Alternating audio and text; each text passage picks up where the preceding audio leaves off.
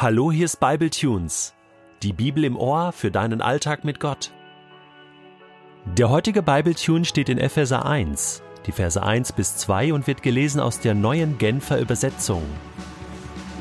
Paulus, Apostel Jesu Christi nach Gottes Plan und Willen, an die, die in Ephesus leben und zu Gottes heiligen Volk gehören.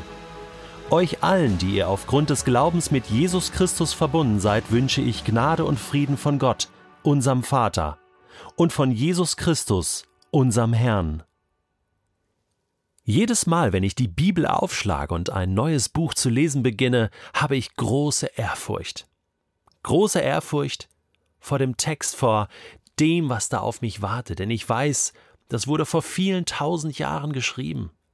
Aber es ist voller Leben, es ist aktuell, es hat Ewigkeitswert, der Himmel kommt mir ganz nah, weil Gott da redet.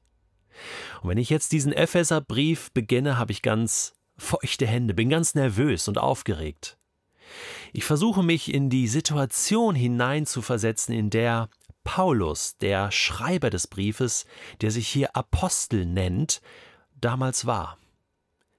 Er ist ein später Apostel. Er gehört ja nicht zu den zwölf Jüngern und zu den Aposteln, die mit Jesus direkt unterwegs waren. Nein, er ist später dazugekommen. Er selbst bezeichnet sich mal als, ja, Spätgeburt, als irgendwie ungeplant und doch noch irgendwie dazugekommen.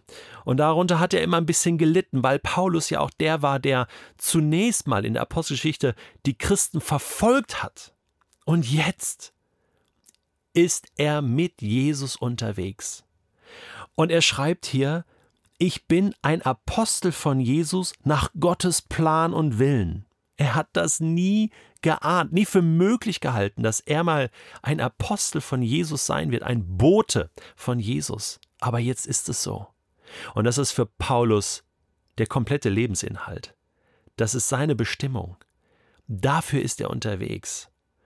Und er hat einen besonderen Draht zum Himmel. Jesus ist der, der ihm ganz viele Dinge offenbart hat. Und an diesen Offenbarungen und Geheimnissen und Reichtümern lässt Paulus uns jetzt teilhaben im Epheserbrief. Du darfst sehr gespannt sein und auch Ehrfurcht haben vor dem, was da kommt. Ich finde, das ist die richtige Haltung, mit dem wir auch dem Epheserbrief und den Inhalten begegnen sollten. Diese ehrfürchtige Haltung, zu sagen, Gott, wow, das habe ich gar nicht verdient, all das, was du geplant hast. So wie Paulus, der immer gesagt hat, das habe ich nicht verdient, dass ich Apostel sein darf. Genauso sollten wir auch diese Reichtümer der Bibel lesen und entdecken und für unser Leben sozusagen fruchtbar machen, ja? Paulus war damals im Gefängnis. Und das ist das nächste, was mich beeindruckt. Er schreibt diese, diese Inhalte hier, diese wichtigen theologischen Inhalte nicht irgendwo in seiner Bibliothek und denkt ganz ähm, gelassen übers Leben nach. Nein, er ist im Gefängnis, er ist in Ketten. Und trotzdem, und vielleicht gerade deswegen, nimmt er sich hier die Zeit voller Hoffnung, voller Glaube, um diesen Christen in Ephesus all das mitzugeben, was wichtig ist für ihr Glaubensleben.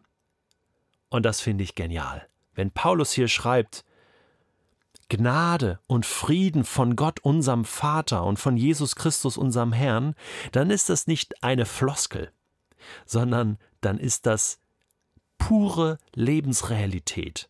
Paulus weiß, er ist komplett abhängig, aber auch erfüllt von der Gnade Gottes, von der Gunst Gottes, dass er all das nur machen kann, weil die Gnade Gottes mit ihm ist. Durch die Gnade Gottes ist er das, was er ist. Und auch diese schwierige Lebenssituation nimmt er an in der Gnade Gottes und ist erfüllt von seinem Frieden und sagt, das ist meine Lebensrealität. Ich lebe von der Gnade und dem Frieden Gottes und den vermittel ich euch hier aus meiner Gefängniszelle. Wenn ich das schon kann, in dieser bescheidenen Lebenssituation, dann könnt ihr das auch, egal was eure Situation ist. Das ist ein toller Zuspruch.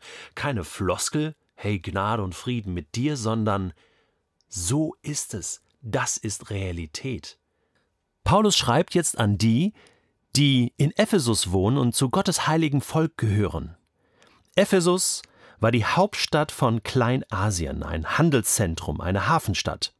Der Hafen lag an der Mündung des Kaistros-Flusses am Ägäischen Meer. Also, es war eine Handelsstadt, wo jede Menge los war. Ein schwarzer Meteorit sei auf Ephesus gefallen, und dieser wurde als Zeichen der Göttin Artemis, römisch Diana, gedeutet und im Tempel der Artemis aufbewahrt. Das ist die große Herausforderung gewesen für die Menschen, die in dieser Stadt Jesus nachgefolgt sind, diese Auseinandersetzung mit den anderen Göttern, mit den heidnischen Gottheiten und dem Leben dort, dem pulsierenden Leben. Das war nicht immer ganz einfach. Und Paulus thematisiert hier in diesem Epheserbrief ganz grundlegende Themen wie der Plan Gottes, wie man als Christ leben kann, Geheimnisse, Offenbarung, was Gott vorhat mit seiner Gemeinde, aber auch ganz praktische Dinge, wie zum Beispiel das Leben in der Gemeinde aussehen kann, gewisse Ordnungen Gottes in der Familie, in der Ehe, am Arbeitsplatz. Und auch das Thema Gebet, wie ich in dieser Welt wirklich meinen Mann und meine Frau stehen kann, die Waffenrüstung des Glaubens in Kapitel 6 des Epheserbriefes. So viele gute Themen, spannende Themen und das alles für die, die zu Gottes heiligen Volk gehören. Darüber bin ich am Ende jetzt nochmal gestolpert. Wer ist denn das? Wer gehört denn zu Gottes heiligem Volk? Gottes heilige Volk war doch im Alten Testament, im Ersten Testament das Volk Israel. Aber jetzt mit Jesus wurde deutlich, dass es hier eine Erweiterung gegeben hat. Nicht nur Israel gehört zu Gottes heiligen Volk, sondern alle, die an Jesus glauben, auch die Nichtjuden, die sogenannten Heiden. Und genau für diese Nichtjuden ist Paulus der Jude berufen worden, ihnen das Evangelium zu bringen. Und das tut er durch diese Briefe an die Philipper, an die Kolosser, an die Epheser, an die Galater, überall hin, an die Römer und damit auch an Gottes heilige Volk weltweit, also auch an uns. Denn wir gehören auch dazu. Und das ist ein großes Thema für Paulus im Epheserbrief Kapitel 2, wo er sagt, Gott hat endlich aus Juden und Heiden ein Volk gemacht. Wir gehören zusammen. Und das ist so genial. Und wir gehören zu Gottes heiligen Volk. Das heißt nicht, dass ich irgendeinen perfekten oder vollkommenen Zustand erreichen muss, um den Epheserbrief lesen zu können oder ihn zu verstehen oder so, sondern heilig heißt einfach, Gott hat mich zu dem gemacht. Heilig heißt, ich gehöre zu Gott. Ich gehöre ganz zu Gott. Ich bin heilig und darf jetzt dementsprechend auch heilig, das heißt gottgemäß leben. Das ist alles. Und das ist eine ganze Menge. Gnade und Frieden von Gott. Und ich gehöre ganz Gott. Wenn du das beherzigst, wirst du maximalen Gewinn und Reichtum aus dem Epheserbrief gewinnen. Und das wünsche ich dir von ganzem Herzen.